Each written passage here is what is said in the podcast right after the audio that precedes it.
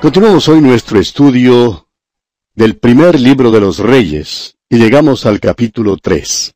Comencemos pues leyendo los primeros dos versículos de este capítulo 3.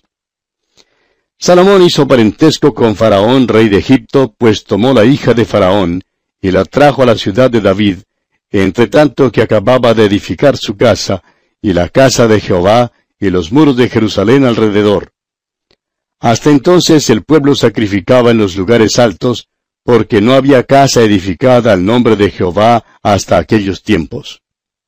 Una de las primeras cosas que Salomón hizo después que llegó a ser rey fue casarse con la hija de Faraón, rey de Egipto. Su matrimonio formó una alianza con Egipto. Sin embargo, creemos que este matrimonio fue una equivocación y que por último le trajo la ruina a Salomón. Recuerde que Salomón se había criado en el palacio de las mujeres. No conocía la vida como David su padre la había conocido.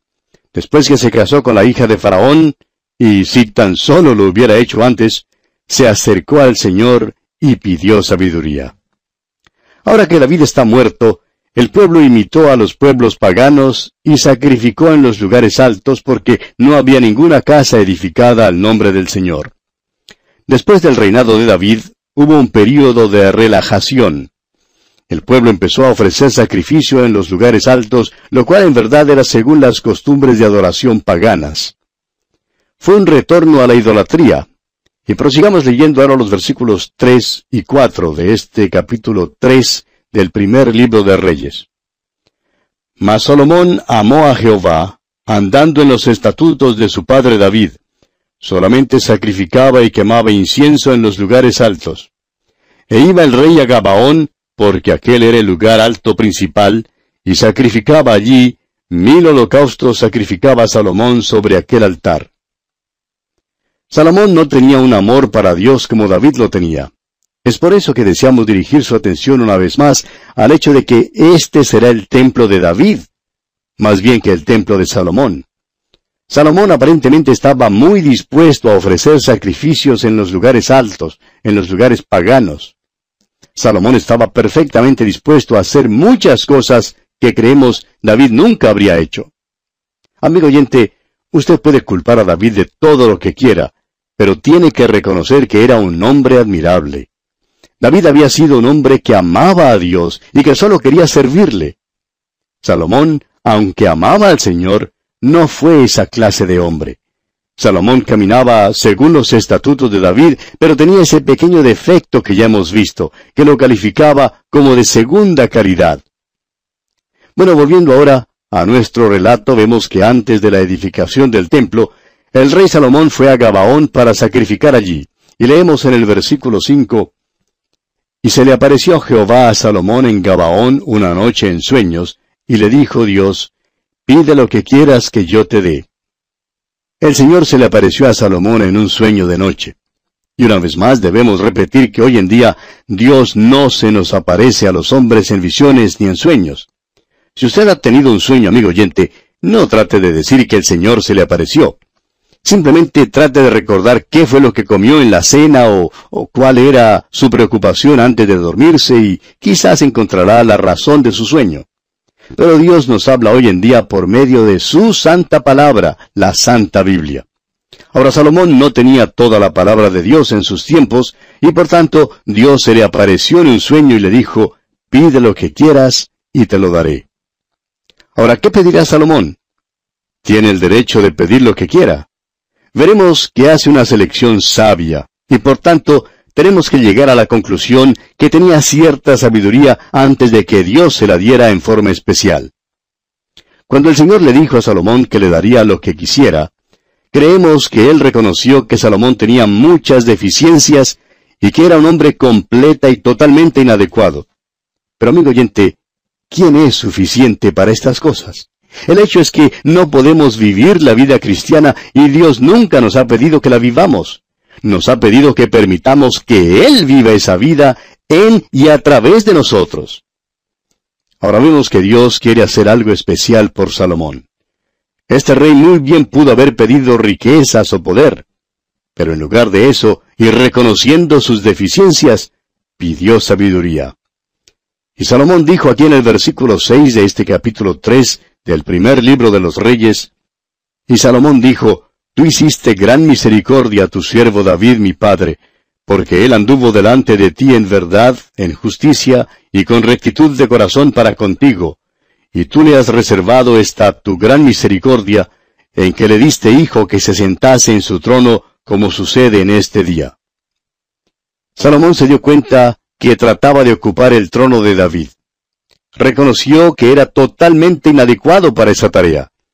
Y continuó diciendo aquí en los versículos 7 y 8, Ahora pues, Jehová Dios mío, tú me has puesto a mí, tu siervo, por rey en lugar de David mi padre, y yo soy joven, y no sé cómo entrar ni salir. Y tu siervo está en medio de tu pueblo, al cual tú escogiste, un pueblo grande, que no se puede contar ni numerar por su multitud. Es maravilloso en realidad que Salomón reconociera su insuficiencia. Todos nosotros, amigo oyente, todos somos inadecuados para servir a Dios, y debemos reconocer este hecho. Entonces estaremos en una posición donde Dios nos pueda ayudar. Bien, continúa hablando Salomón y dice aquí en el versículo 9, Da pues a tu siervo corazón entendido para juzgar a tu pueblo, y para discernir entre lo bueno y lo malo. Porque ¿quién podrá gobernar este tu pueblo tan grande? Salomón pidió un corazón entendido para poder juzgar al pueblo de Dios. Y deseamos considerar esto por un momento. Siempre decimos que Salomón oró pidiendo sabiduría. Y eso en verdad es cierto, pero pidió la sabiduría política. Quería la habilidad para ser un buen estadista. Quería saber cómo juzgar y cómo gobernar al pueblo y hacer grandes decisiones nacionales. No dice aquí que Salomón pidió ningún discernimiento espiritual. En los libros que Salomón escribió, y especialmente Proverbios y Eclesiastés, encontrará usted una sabiduría que le guiará en este mundo. Pero dejemos bien en claro que Salomón no pidió discernimiento espiritual. Salomón pidió la sabiduría política. Y continuamos leyendo los versículos 10 al 12 de este capítulo 3 del primer libro de los Reyes. Y agradó delante del Señor que Salomón pidiese esto. Y le dijo Dios, porque has demandado esto, y no pediste para ti muchos días, ni pediste para ti riquezas, ni pediste la vida de tus enemigos, sino que demandaste para ti inteligencia para oír juicio, he aquí lo he hecho conforme a tus palabras. He aquí que te he dado corazón sabio y entendido, tanto que no ha habido antes de ti otro como tú, ni después de ti se levantará otro como tú. Salomón quería hacer decisiones sabias. Parece que la mayoría de los hombres en nuestros gobiernos hoy en día no quieren eso. Hoy en día vemos a un grupo de hombres clamoreando por posiciones políticas. Quieren ser elegidos a algún puesto de honor y poder político. Nos aseguran que tienen la capacidad para resolver todos los problemas. Pero la verdad es que no tienen sabiduría. Salomón pues pidió sabiduría. Y Dios le alaba por eso. Después que Salomón pidió sabiduría, Dios prometió bendecirle y él sobresalió como un soberano sabio. Cuando usted lee los libros de Proverbios y Eclesiastés, encontrará la sabiduría humana en el nivel más alto. Eso no quiere decir que estos libros no son inspirados. Quiere decir que Dios, mediante Salomón, expresa la sabiduría humana en su nivel más alto. Pero Salomón deja bien en claro en ambos libros que aún la sabiduría humana en su nivel más alto no es completa ni totalmente adecuada para hacerle frente a los problemas de la vida. Continuemos leyendo los versículos 13 y 14 ahora. Y aún también te he dado las cosas que no pediste, riquezas y gloria, de tal manera que entre los reyes ninguno haya como tú en todos tus días. Y si anduvieres en mis caminos, guardando mis estatutos y mis mandamientos, como anduvo David tu padre, yo alargaré tus días. La norma o el modelo, como ya hemos visto, es David. No es una norma muy alta, pero si lo miramos francamente, veremos que muy pocos reyes jamás alcanzaron esa norma. Y el versículo 15 de este capítulo 3 del primer libro de los reyes dice, Cuando Salomón despertó, vio que era sueño, y vino a Jerusalén y se presentó delante del arca del pacto de Jehová, y sacrificó holocaustos, y ofreció sacrificios de paz, e hizo también banquete a todos sus siervos.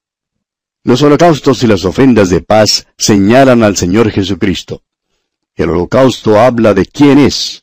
La ofrenda de paz habla del hecho de que Él hizo la paz con nosotros al derramar su sangre en la cruz del Calvario.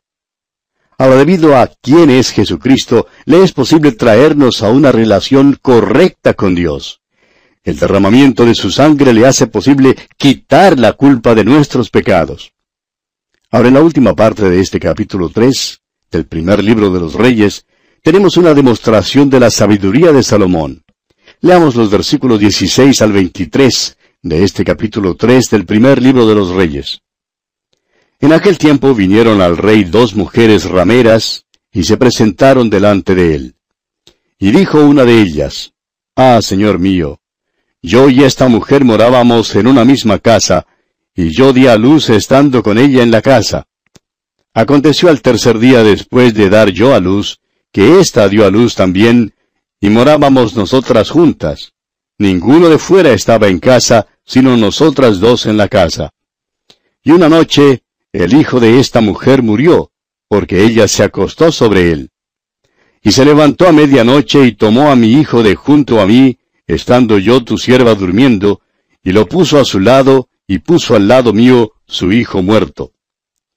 Y cuando yo me levanté de madrugada para dar el pecho a mi hijo, he aquí que estaba muerto, pero lo observé por la mañana, y vi que no era mi hijo el que yo había dado a luz. Entonces la otra mujer dijo, No, mi hijo es el que vive y tu hijo es el muerto. Y la otra volvió a decir, No, tu hijo es el muerto y mi hijo es el que vive. Así hablaban delante del rey.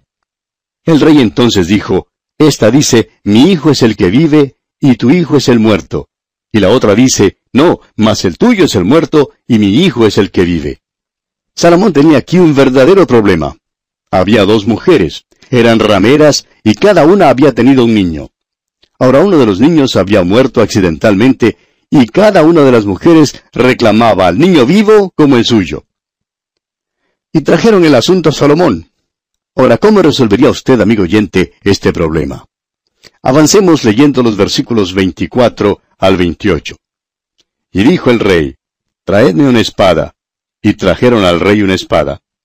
Enseguida el rey dijo, partid por medio al niño vivo, y dad la mitad a la una, y la otra mitad a la otra. Entonces la mujer de quien era el hijo vivo habló al rey, porque sus entrañas se le conmovieron por su hijo, y dijo, Ah, señor mío, dad a éste el niño vivo, y no lo matéis.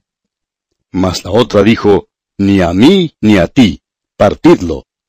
Entonces el rey respondió y dijo, Dad a aquella el hijo vivo, y no lo matéis. Ella es su madre. Y todo Israel oyó aquel juicio que había dado el rey, y temieron al rey, porque vieron que había en él sabiduría de Dios para juzgar. En otras palabras, Salomón dijo a las mujeres, Bueno, yo no sé quién es la verdadera madre de este niño, y siendo que ustedes dos dicen que es suyo, pues partiremos al niño por la mitad y cada una saldrá con una mitad. Ahora, la que no era la madre, la que no tenía amor por el niño y que al parecer solo quería causarle dolor a la verdadera madre, contestó, Está bien, sigue adelante y parte al niño en dos. Sin embargo, la verdadera madre se conmovió y dijo, No, no, por favor, no hagas eso. Ese es mi hijo. Salomón enseguida se dio cuenta que la mujer que estaba dispuesta a entregar al niño a la otra para salvarle la vida, esa era la verdadera madre. Salomón, pues, usó verdadera sabiduría para resolver este dilema. Y bien, así concluye el capítulo 3 de este primer libro de los Reyes.